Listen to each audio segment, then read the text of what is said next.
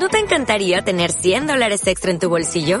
Haz que un experto bilingüe de TurboTax declare tus impuestos para el 31 de marzo y obtén 100 dólares de vuelta al instante.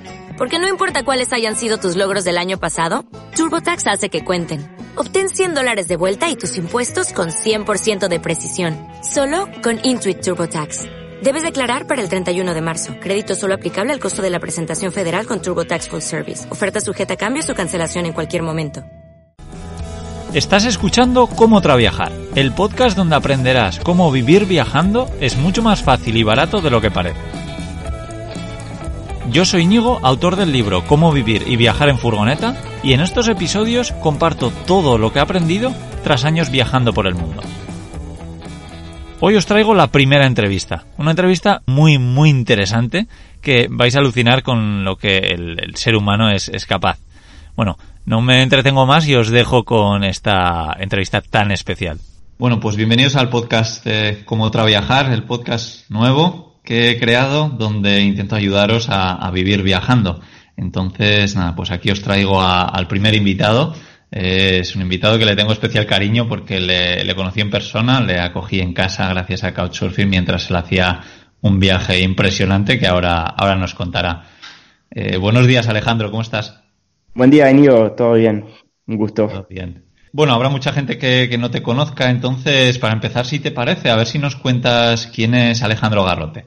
Bueno, eh, es una de las preguntas más difíciles que me han hecho y, y, no me la habían hecho hasta ahora. Alejandro Garrote es un chico argentino de 27 años que dejó su casa y sus estudios para viajar. Eh, es lo único cierto porque es una constante que, que cambio eh, mi personalidad, todos los días, todos los días me sorprendo de lo que soy capaz de hacer, e incluso que mis pensamientos de, lo que yo creía que era cierto en la vida eh, van cambiando. Entonces, eso te lo da viajar y conocer culturas nuevas y, ser un poco más abierto como para poder aceptar, eh, no tener eh, la verdad siempre y, y ir cambiando.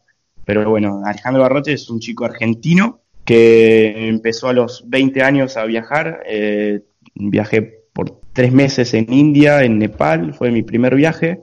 Y después, bueno, estuve un poco viajando y, y trabajando por diferentes países y eh, en el exterior. Muy bien, muy bien. ¿Y, ¿Y, cómo hiciste esos primeros viajes? ¿Los hacías como mochilero? ¿Cómo el hacías? primer viaje, cuando fui, tenía 20 años y cumplí 21 en India y Nepal y lo, fueron tres meses que fue de mochilero. Esa fue mi primera experiencia y el primer detonante de, querer tener una vida nómade y, viajar y, querer conocer más y más, que es algo que, que es una adicción y no se puede parar. Después seguí como mochilero, eh, también pasé a las motos, eh, una moto regalada que me regalaron en Laos, eh, hice Laos, Vietnam y Camboya en una moto de, que me habían regalado cuatro meses antes y me la habían marcado en un punto de, del GPS en la frontera entre Tailandia y Laos y me habían dado la llave y el, el papel de la moto y después quise seguir viajando y viajé en bicicleta. Hice de Tailandia, de Tailandia a España en 20.000 kilómetros en un año y tres meses en bicicleta. Sí, ese, ese fue el viajazo que hiciste cuando, cuando te conocí, cuando llegaste a España, que la verdad es que yo, yo alucinaba cuando me escribiste por Couchsurfing y, y leí un poco tu historia y me parecía a, a, alucinante, la verdad. Pero, ¿y cómo, cómo así hiciste el cambio de la moto a, a la bici? ¿Cómo hiciste un, un viaje tan largo en, en, bici? Yo trabajé 15 meses en Nueva Zelanda, volvemos un poco para atrás. Sí. Eh, ahí ahorré lo suficiente como para poder viajar. Eh, pero tampoco lo suficiente como para poder viajar en moto o de toda la todo de, mochilero sin usar aplicaciones como Couchsurfing o One Shower o, o, o, economizando un poco sin, sin ir a hostels todo el tiempo. Entonces una de las primeras razones fue la económica eh, y la otra razón la libertad, porque vos sí podés viajar económicamente eh, haciendo hitchhiking o autostop, pero eh, no tenés la libertad de, de querer la, la, movilidad y la libertad de, de, poder ir a donde vos que, quieras. Eh, eso que me había dado la moto, eh, que yo hice Laos, Vietnam y Cambodia, fueron alrededor de siete meses, los tres países, que se me rompía la moto todos los días y, dije, bueno, la moto no es para mí, vamos a cambiar a la, bici, que me crucé muchos ciclistas en el camino y, me sorprendía eh, muy gratamente lo que estaban haciendo y cómo era su filosofía de vida. Y dije, bueno, eh, me saqué los miedos de, de, no saber dónde dormir, de no saber de si, si conseguiría agua, si comida en el camino, que es, estás mucho más expuesto a, lo bueno y también a lo malo. Si te, quieren robar, te van a robar mucho más fácil en una bicicleta que en una moto. Entonces, bueno, cambié ese chip del miedo y lo, y bueno, en, regalé la moto como a mí me la habían regalado, yo en, en Cambodia regalé la moto, eh, me fui a, a Tailandia, en Bangkok, me dije que en una semana de hostel me tenía que conseguir la bicicleta, la tienda, bolsa de dormir, para empezar a viajar en bicicleta. Eh, y fueron cinco días, no llegó ni la semana y en cinco días me compré todo y salí de viaje. Es decir, fue bastante improvisado todo pero salió bien. Buenísimo.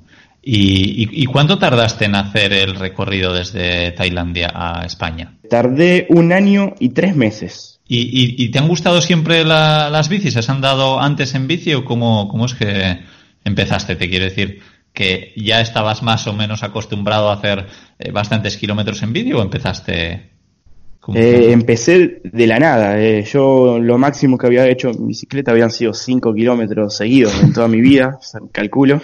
Y, hoy en día no me gusta el ciclismo como deporte, me parece un deporte no, no, no el mejor, ni el más saludable tampoco por, por todas las drogas y todos los doping que hay. En es un deporte bastante que no, no, es, no, no es de mi, de mi agrado, pero siempre fui deportista, es decir, yo estaba bien físicamente, eh, como para animarme a, agarrar una bicicleta y, creo que eh, después de tantos métodos de, viajar es la mejor forma de viajar, la velocidad perfecta, cómo eh, estás expuesto al clima, a la gente, no tenés un parabrisa, no, escuchas a la gente, eh, cuando estás cansado paradas, cuando te gusta un paisaje podés parar, no necesitas un lugar para estacionar, eh, un vehículo más grande, algo muy, muy fácil de estacionar y sacar la foto o filmar o hablar con, con los vecinos de, los locales, ¿no? La gente local. Entonces, es como deporte, no me gusta para nada, no tenía experiencia, pero eh, como método, como transporte para viajar, es fantástico. Eh, es muy, muy bueno. Y después me fui aprendiendo que, que no es tanto el físico, es más lo mental. Es un 80% mental y un 20% físico lo que se necesita para poder hacer un viaje en bicicleta. Qué bueno, qué bueno. Me estás metiendo ganas a mí también de empezar a, viajar en bici. A ver si, si hago alguna, alguna prueba, por lo menos. Y, y, y en todo, todos estos países que recorriste en bicicleta, bueno, cuando estuviste en la India también, ¿te has puesto enfermo alguna vez? Que es algo yo creo a lo que tememos muchos, sobre todo cuando estamos en países un poco pues eh, fuera de, los países más desarrollados a los que estamos acostumbrados a, vivir. Cuando haces un viaje a estos tipos de países, lo, recomendable no, obviamente es eh, vacunarse y, y a tomar todas las medidas preventivas posibles para no llegar a, estar enfermo y en caso de estar enfermo tener un seguro que, que, sea responsable y, que te pueda eh, ayudar en esos casos. Nunca me puse enfermo en mis viajes, estuve sí con diarrea, pero nunca en, en India y en Myanmar, que el agua no es eh, la más higiénica, y bueno, eh, pero nunca, nunca más que eso, en Nueva Zelanda una vez una visita al dentista, y nada más. Fue no, no, no tuve mayores preocupaciones, así que, pero siempre viajé con seguro de viaje, que es muy, muy importante, y todas las vacunas, eh, las más importantes que para estos países son la fiebre amarilla, la mm, tifoidea, las hepatitis, son las, las vacunas mínimas indispensables que tenés que tener, la de mm, antitetánica, bueno, muchas que son indispensables y, tienen duración, algunas de por vida, otras por 10 años y para que, que bastante, que no te las tenés que poner todos los viajes, todos los días. ¿eh? Es decir, una vacuna te dura 10 años como mínimo, entonces, o 5. Entonces, bueno, podés viajar bastante. Sí, no, la verdad es que el tema del seguro y vacunas sí es algo donde no hay que escatimar en, gastar dinero, ¿no? De todas formas, eh, a ver si nos puedes decir, porque el dinero también es otro tema que le preocupa a mucha gente. Bueno, ya has dicho que ese pedazo de viaje que hiciste desde Tailandia hasta España, eh, el dinero lo, lo, habías ganado en Nueva Zelanda trabajando allí, ¿verdad? Pero cuéntanos a ver cuánto eh, solías gastar más o menos mes a mes mientras viajabas. Bueno, es una pregunta bastante complicada también porque no todos los países son iguales. Es decir, pasé del sudeste asiático, que es muy barato, a, la hospitalidad del Medio Oriente, de Irán, que, prácticamente no se gasta nada, y después pasé a Europa, que ahí los presupuestos son diferentes. Entonces, en un promedio, yo gastaba alrededor de 5 dólares o euros eh, por día pero hubo países como India que gasté 70 dólares en un mes. Eh, o, en Irán, que este, esto sí te va a sorprender, gasté 65 dólares en dos meses. y, fue muy, muy... Y, comía en restaurante, dormía en casa de familia, pero la gente no te permite pagar, hay una una costumbre cultural que se llama tarof y, es, la, gente es muy, muy, muy hospitalaria, son unas cortesías que tienen ellos y, cuando encuentran un viajero en bicicleta, en esos lugares, en pueblos que, que no conocen nadie y, encima que habla un poquito farsi, que es el persa, eh, la gente se enamora y, te quiere ayudar de todas maneras posibles y bueno, una de las maneras es es darte un poquito de lo que le sobran a ellos y a, nosotros los viajeros nos, nos, nos, falta, ¿no? Un, lugar donde ducharse, eh, una cama donde pasar la noche con techo, eh, un plato de, comida, no importa que sea gastronómica o, bio o nada, mientras sea comida eh, está bien. y bueno, eso ellos lo entienden muy, muy bien y, lo dan a, a, todos los viajeros que lo necesiten. Eh, después, bueno, pasé a Europa, que, que, los presupuestos fueron diferentes, la amabilidad también fue diferente. También empecé a usar eh, otras cosas que, que en, India o en otros países no existen, como World Shower, que es una aplicación como Couchsurfing, pero para ciclistas, eh, donde se pueden pasar la noche y, tomarte una ducha, eh, que eso sí funciona mucho más en Europa que, en los países asiáticos. y bueno, mi presupuesto cambiaron un poco, pero tampoco se fueron muy altos y en Europa gasté un aproximado entre 150 y 300 euros al, al mes. Fue un poquito más caro, pero es mucho más barato que, alquilar un departamento y vivir. Claro, sí, sí, mucha gente eh, pensamos, joder, pero es que cómo puedes eh, viajar tanto tiempo, eh, eres rico, ¿qué pasa? Y claro, lo que no entendemos muchas veces es lo barato que es, que es viajar, que es más barato que hacer otros planes, ¿no? De todas formas, ahora mismo no estás viajando, ¿no? Estás en Francia. cuéntanos qué estás haciendo allí y, y, un poco cuál es el motivo. Eh, a ver, cuáles son tus, tus futuros planes. Bueno, la, meta, la meta que tengo es un, uh, un viaje a África eh, que partiría en junio en bicicleta, en una forma que se llama bikepacking, que sería eh, una forma minimalista de viajar en bicicleta con lo mínimo indispensable y poco más. Eh, estoy ahora en Nantes, en Francia, haciendo una visa de trabajo que se llama BBT, eh, que es Visa Vacances Travail. Eh, es la misma visa que hice en Nueva Zelanda, eh, pero en Nueva Zelanda se llama Working Holiday. Y son visas de trabajo que tenemos los argentinos en este caso, también hay para chilenos, uruguayos, mexicanos, hay para españoles, me crucé varios españoles en Nueva Zelanda con la misma visa, eh, que tenemos para poder trabajar y conocer el, por un año el país que, que recibamos la visa. En este caso es Francia, un poco también para con, con, esto del viaje a que voy a hacer a África, a aprender el, idioma.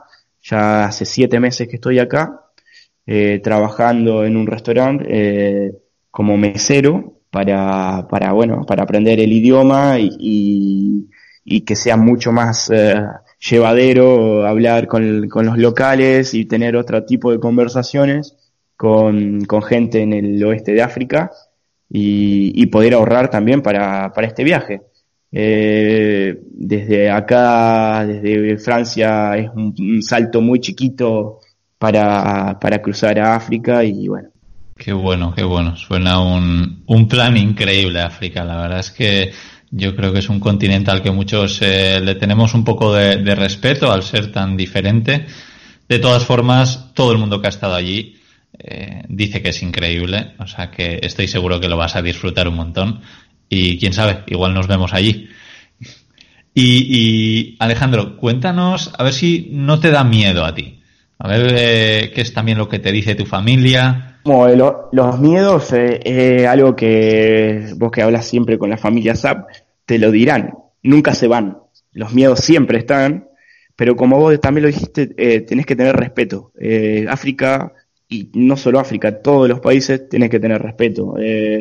Eh, no se puede ir a lo loco como hacen muchos viajeros que van a Tailandia y, les pasa, no sé, se emborrachan y quedan tirados en la playa y, y lo, no sé, les roban. Eso, es, a eso hay que tenerle miedo, eso hay que tener el respeto y, pero si vos sos consciente de lo que haces, tenés un planning, separá los miedos, porque para mí los miedos, mi teoría es que hay dos tipos de miedo. El miedo es algo eh, racional e irracional. El miedo es algo que todos los seres humanos tenemos desde el nacimiento, porque es un, una, una, una técnica, un límite para poder sobrevivir. En la antigüedad el miedo era lo que te hacía sobrevivir a, los peligros. Y, ahora eh, los miedos hay que superarlos para poder vivir y no sobrevivir. Es decir, si vos superás el miedo y lo puedes eh, identificar entre racional y irracional, eh, seguramente vas a poder vivir y poder llegar a, cumplir tus sueños y, y todas tus metas y objetivos que tengas en la vida. Eh, los, miedos racionales son los miedos que, que, sí tienen una coherencia, una lógica, no sé, si sabes que saltar un barranco te va a, lastimar. Eh, eh, es, eh, lógico tener miedo a saltar al vacío, pero un miedo irracional es el dinero, es decir, no saber qué va a hacer si con el dinero en el viaje o porque el dinero es un problema, algo que, un miedo que tiene solución, es un problema que que se trabaja y se consigue, que se, se puede hacer de millones de maneras creativamente eh, superar. Y los miedos, bueno, irracionales son la mayoría de lo que la gente normalmente tiene para, para empezar a viajar.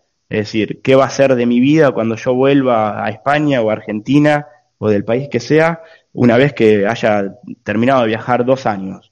Eh, ¿Qué voy a hacer de mi vida? ¿Voy a conseguir trabajo? Esos son miedos irracionales que, que no te dejan eh, vivir y, te hacen sobrevivir estando en tu trabajo que posiblemente no te guste o, vos querías, querrás eh, viajar y, por, no sé, por tema de salud, de, salud no, pero de trabajo eh, no, no lo harás.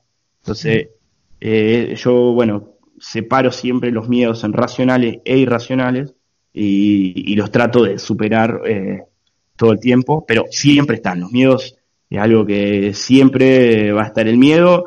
lo que se puede hacer, eh, lo, mejor es eh, el conocimiento. El si vos estudias un poco el país a donde vas a ir, la ruta, y tenés un conocimiento de, de la situación, ya los imponderables serán menores, son, van a ser menos, y, y, el miedo va a desaparecer, porque ya vas a tener una solución ya preestablecida en tu cabeza de, de los posibles peligros y posibles miedos que, que, salgan en la ruta. Sí, la, la verdad es que, bueno, eh, sí creo que tienes toda la razón y, me doy cuenta de que, bueno, tú al final eres, alguien bastante inteligente, yo creo que, que eh, no tienes mucho miedo porque preparas bien las cosas. Y entonces, sí, bueno, eso, eso te, te ayuda, eso está, eso está claro. Porque el tema de los seguros, de los visados y todo eso, me imagino que ahora mismo estás en esa, en esa preparación, ¿no? Ya que estás a pocos meses de, de, empezar esta aventura. Cuéntanos a ver cómo es el tema de toda esta preparación. Bueno, en, tema de visados, seguros y, fronteras, eh, tengo una libreta que, tengo todo anotado. Es, decir, cada frontera que está abierta al paso, fronteras que no, cada visado, donde se saca, eh, por ejemplo, para los argentinos, en este caso, África eh, se necesita visado para casi todos los países, excepto Marruecos, Sudáfrica, Botswana y Egipto.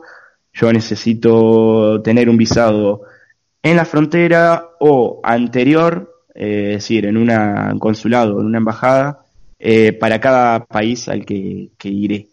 Eh, es uno de los temas más, más difíciles porque hay poca información en internet, pocos pocos blogs en español y tampoco en inglés. No hay demasiado información al respecto y la información que se puede encontrar en aplicaciones como Air Overlander, que es una aplicación de, de furgos y muy, muy útil, hay información que es de 2009 o de 2012 o de 2016 y, si todo ahora estamos en el 2020 y, y África lo, las cosas que tiene que es muy cambiante. En seis meses te puede cambiar una frontera, eh, el, visado se puede sacar en el borde o lo tenés que sacar países, eh, dos o tres países anteriores al que querés visitar. Eh, y, bueno, entonces tenés que estudiarlo bastante y leer bastante para, para poder eh, no, no, llevarte ninguna sorpresa y, perder tiempo y, dinero eh, llegando a países que, que, no, que, no te dejan entrar por, por no tener el visado. Eh, el caso más, más conocido es el visado de Nigeria, en este caso porque se saca, si vas desde el oeste, desde, sí, desde el oeste, desde, desde Ghana, Togo, Benín, Nigeria, eh, se tendría que sacar en Ghana o en Togo. No se puede sacar en Benín, por ejemplo. Eh, es un visado que se, necesita una carta de invitación. Y bueno, que yo conozca, eh, nadie tiene la carta de invitación eh, por una por, un motivo bien, todo el mundo la saca por corrupción. En el mismo consulado, ellos mismos te invitan a conocer su país. Si vos les das, no sé, 5 o 10 euros, ellos te hacen la carta. Y esas son todas cosas que, que si no las estudias, llegaría el momento de, querer entrar al, entrar al país y, y, encontrarte con, con, el borde cerrado. Eh, y bueno, eh, el otro tema son las vacunas, que bueno, ya las, nombré un poco y no me acuerdo qué me habías dicho más. Sobre el seguro. A ver el seguro, también, porque claro, muchas veces contratar un seguro de viaje normal, porque quieres hacer un viaje al extranjero, pero a, sitios un poco más civilizados, pues no suele haber problemas. Pero ¿cómo es eh, encontrar un seguro para ir a África? Eh, bueno, yo uso un seguro que, creería que es internacional, no sé si en España está, es Asiscar, se llama. Y a mí lo que principalmente me importa al contratar un seguro es el dentista. Eh, suena algo raro, pero es, lo único que yo calculo de antemano que voy a poder llegar a usar, sin querer entrar en, en tener ninguna enfermedad grave el dentista es lo más importante que yo le veo a un seguro. El seguro es internacional, eh, sirve en todos los países, menos en el país de residencia. Bueno, sale aproximadamente unos 400 euros eh, por todo el año y es muy importante tenerlo, eh, más en estos casos. por ejemplo, hay países africanos que, que, directamente el país no tiene un hospital o una clínica o nada como para atender una malaria o para atender algo y te tienen que trasladar a otro país y eso sin seguro sería bastante costoso. 400 euros para, para semejante cosa como es tu propia vida, eh, no lo veo eh, como, un, como un costo, sino lo veo como una inversión y, algo que yo creo, calculo que no sé si para todos los países yo lo tomaría, pero para África es un indispensable eh, más que nada por, por, la poca atención y hospitalización que hay en todos los países, que la mayoría, si te agarra una malaria en África, te tienen que trasladar eh, de una ciudad a otra, o de un país a otro, o, a Sudáfrica, eh, si está en, por ahí cerca. Sí, nada, ya, ya veo que, que, lo tienes todo bastante organizado ya, así que nada, me, me alegra y me, y me da tranquilidad saber también que, que lo llevas tan bien. Bueno, Alejandro, y cuéntanos eh, qué recorrido tienes pensado, porque como vemos tienes ya bastante organizado este viaje por África, pero a ver si nos puedes dar más o menos, tampoco me imagino que lo tendrás al 100% claro, pero los países por, por los que piensas viajar. Bueno, eh, salgo desde Nantes, eh, la idea es eh, posiblemente hacer los Alpes, es el norte de Italia, sur de Francia, sur de España, cruzar en, de Tarifa a Tánger y hacer las montañas en Marruecos, obviamente, hacer las montañas, eh, las Atlas, eh, por Fez eh, y bueno, hasta Mauritania. en, en, el medio está el Western Sahara, que va a ser un poco caluroso en esta época, que será aproximadamente en septiembre, que cruzaré el, Sahara. Eh, después, la idea es hacer Naudibú a Shuam, que es un, un tren, que es el tren más largo del mundo, que es de 3 kilómetros, de, longitud y, la ruta es de Naudibu a Xuan y son 400 kilómetros. El tren en sí tiene un largo de 3 kilómetros. Son un tren que, transporta hierro, muy muy famoso, eh, hacer ese, tren, ese recorrido.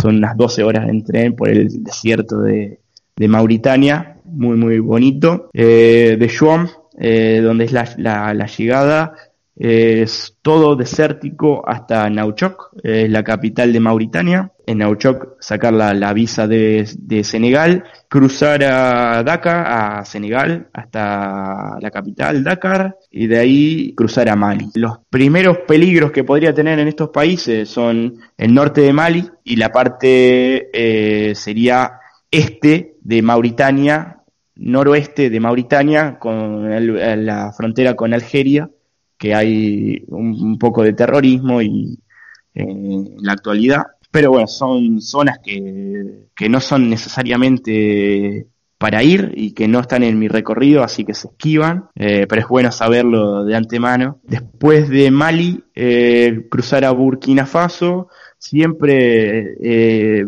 estando más cerca del sur que del norte de estos países, de Burkina Faso cruzaría Ghana, Togo, Benín, eh, Nigeria. Nigeria también, está el Boko Haram, la frontera también del norte de, Nigeria, el norte de Camerún, que hay actualmente hay una guerra. En Camerún está la parte anglosajona y la parte franco-hablante, y hay una, unos conflictos eh, civiles entre ambos actualmente y, y no se aconseja demasiado ir, eh, pero es el norte del país y, se podría cruzar por el sur tranquilamente. Después cruzaría otros otros lugares que también con sus conflictos como son el Congo y la República eh, Democrática del Congo. Después pasaría Angola, Namibia, que esos son países más tranquilos, Sudáfrica, Botswana, Zimbabue, Zambia, Malawi, Mozambique, Tanzania, Etiopía, Kenia, no, es Kenia, Etiopía, ahí se me, se me invertí los países, Sudán, que también sería Sudán del Norte y no Sudán del Sur, y Egipto. Ya la parte este del, del recorrido África no la tengo tampoco demasiado clara. Eh, sé que hay un, o también otro conflicto en la parte, bueno, sur de Sudán y noroeste de Etiopía, que, bueno, los viajeros que han pasado por Etiopía eh, en bicicleta, todos coinciden en que no es de, de los países más eh, eh, amigables con, con, el viajero en bicicleta, que es bastante arisco, que los chicos te, te exigen dinero, no es que te piden, te exigen dinero, te, y, al, al, tener un no como respuesta, agarran piedras y, te arrojan piedras a, a cuando estás eh, andando en bicicleta. Vamos a ver qué pasa con eso. Eso es lo, eso es lo que el conocimiento que yo tengo acerca de Etiopía. Pero después ha llegado el momento, capaz que no. Pero bueno, leyendo blogs y, viendo historias de, de, viajeros que han pasado, eh, todos coinciden en que en tener esas malas eh, experiencias en, en ese país tan lindo y con tan, tan, buena gente también. Pero bueno, eh, tenés a veces esos tipos de, cosas. Y después, bueno, saber un poco las fronteras eh, van cambiando y algunas son de caminos más, más eh, grandes, otras más chiquitos, pero esa sería más o menos el camino. Llegaría eh, al Cairo, a Egipto y me volvería a Nantes porque voy a dejar, bueno, la mayoría de mis cosas, mi ropa y, y, cosas para que, bueno, que recuperaré en dos años después, que lo que calculo será el viaje. Yo más o menos aproximadamente por día en bicicleta, mi experiencia fueron 100 kilómetros al día, pero los caminos africanos son un poquito más off-road, un poco más complicados, es posible que se hagan un poco menos de kilómetros y, un poco más lento el, recorrido. Pero bueno, se calculan dos años de viaje y alrededor de 30.000 o 35.000 kilómetros. ¡Wow! Impresionante. Y, y, nada, la verdad es que alucino que lo tienes bastante planeado. Y, y, nada, eso está bien. Que me imagino que luego siempre cambiarás muchos de esos planes, pero, pero está muy bien tener, tener las ideas más o menos claras y ver dónde están los, los peligros. Así que nada, gracias por, por compartirlo con nosotros. Gracias. Sí, eh, los, los planes cambian siempre. ¿eh? Eso, esto, el, plan que, que hago hoy, mañana puede ser totalmente diferente. Y lo bueno de viajar en bicicleta y tener tu propio vehículo es que estés abierto y que, que tenés esa posibilidad de cambiarlo y que no pasa nada si cambias el plan, que es muy bueno. Y bueno, habrá un montón de gente que esté muy interesado en seguir esta aventura tuya por África porque esto de verdad que va a ser una, una buena aventura. ¿Tienes planes de, de compartir todo esto con, con, la gente o te vas a quedar para ti? Cuéntanos a ver si te podemos seguir de alguna forma. Eh, bueno, yo estoy... Eh, no, antes había hecho un blog eh, pero no, no soy muy, muy en, no estoy muy en redes sociales y, me gusta la, la, forma que tengo de, viajar, de viajar es eh, un poco desconectado y no estar tanto pendiente de, de subir, no sé, un, como los youtubers, que, que tenés que subir un video, conseguir un wifi decente para que se suba. Eh, yo soy un poco más a la aventura analógicas, como se podría decir, y no tan digital de redes sociales, pero sí voy a ir subiendo, no constantemente, pero tratando de hacerlo en, Instagram, y me pueden encontrar como Alejandro Garrote, pero bueno, es, como lo dije, no voy a estar subiendo historias todos los días, ni soy bastante más, me, gusta mucho más conectarme con la gente local y ir un poco a la aventura y no estar tanto pendiente de, del internet, ni de subir un video, ni de, de estar eh, respondiendo todo el tiempo mensajes. Eh, obviamente el que me mande mensajes, que son muy pocos, eh, lo voy a responder en, el, en el momento que, que pueda, ¿no? Que, que, no va a ser todo el tiempo. Lo bueno que tiene África es que, se pueden conseguir chips, SIM card, bastante más económico que en cualquier otro lugar del mundo y, se puede estar bastante conectado, pero bueno, con las redes eh, africanas, que no hay 4G, no hay, no hay nada. Sí, sí. Bueno, nada, que, que, lo entiendo perfectamente, me parece una decisión buenísima. Lo que sí, pues eh, yo de forma egoísta, la verdad es que me encantaría seguir un poco, un poco tus viajes. Me imagino que a tu familia igual y a muchas personas que estén escuchando este, este capítulo. Entonces, sí que, nada, aunque sea por nosotros, de vez en cuando, si subes alguna foto y cuentas cómo te va, nos, nos gustará mucho seguirte. dejaré los enlaces a tu Instagram eh, debajo en la descripción. Y nada, Alejandro, que darte las gracias por ser el primer invitado de este podcast y nada, que te espero lo mejor para esta nueva aventura y nada, seguimos en contacto. muchísimas gracias y después de ya pasaron dos años, creo, ¿no? Que, nos vimos por primera vez. Sí, sí. Fue bastante tiempo y, esto es lo bueno también de las redes sociales, como yo me, estoy quejando de que hay que estar muy dependiente, lo bueno es que después de dos años seguimos en contacto. Efectivamente. Y, gracias a las redes sociales, gracias a Instagram, gracias bueno, a WhatsApp, eh, a, todo, podemos seguir en contacto y, y, eso es, sí, es muy, muy, muy bueno, que en el, pasado no se, no, se tenía. Y, obviamente voy a subir, eh, no con tanta frecuencia, pero sí voy a subir a mi estado, cómo estoy, y, también para ayudar a gente eh, para que pueda hacer lo mismo.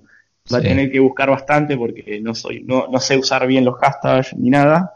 Así que la gente que quiera buscar información acerca de África va a tener que va difícil de encontrarme, pero bueno, como yo pude encontrar gente para encontrar la, información necesaria para este viaje, eh, también lo voy a devolver un poco con mi experiencia y una actualización seguramente de, cómo son las fronteras y los visados, que, esto en África va cambiando todos los, todos los meses. Eh, entonces, bueno, actualizando un poco la, información de, de, cómo va mi viaje y, y para que cada uno pueda planear su propio viaje. Perfecto, la verdad es que, bueno, ya lo sabes que muchísimos viajeros te lo van a agradecer un montón porque gente como tú que, que lo está organizando ahora, pues dentro de un año o el tiempo que sea, pues agradecerá de tener ese contenido más, más actualizado. Claro. Pues nada, Alejandro, me despido, te mando un abrazo desde aquí y una vez más que muchísimas gracias y te deseo lo, lo mejor. Bueno, muchísimas gracias a vos, Nigo, y estamos en contacto y seguramente nos cruzamos. Yo voy a ir bastante más lento. Yo calculo que el viaje a África va a durar dos años, eh, entre 30 y 35 mil kilómetros. Así que eh, yo calculo que vos vas a ir bastante más rápido si llegas a ir a África y nos vamos a cruzar seguro. Sí, eso espero, eso espero, Alejandro. Pues nada, un abrazo, que vaya todo bien, muchas gracias. Muchas gracias, chao, chao. Chao. Pues nada más, espero que, hayáis disfrutado tanto como yo con esta entrevista con, Alejandro y nada, que sigáis su nuevo proyecto de, viajar por África en, bicicleta en su cuenta de Instagram y, quién sabe que igual habrá algún otro, otro medio para, para compartir sus, sus vivencias a lo que yo, yo le animo sin duda. Y nada, como siempre intento deciros que recomendéis este podcast a cualquier persona que creáis que le puede ser eh, de motivante para, para hacer un cambio en su vida, para que veáis que en realidad no hace falta ni, ni dinero ni, ni ser un ciclista profesional para hacer un, un gran viaje. Así que, que nada, espero de poder alimentar las ganas de, de viajar a, al resto de personas. Pues nada más, eh, nos vemos la semana que viene. Si se os ocurre cualquier otro personaje que pueda entrevistar en el podcast de Cómo Traviajar, no dudéis en hacérmelo saber. Os mando un fuerte abrazo, nos vemos la semana que viene. Chao.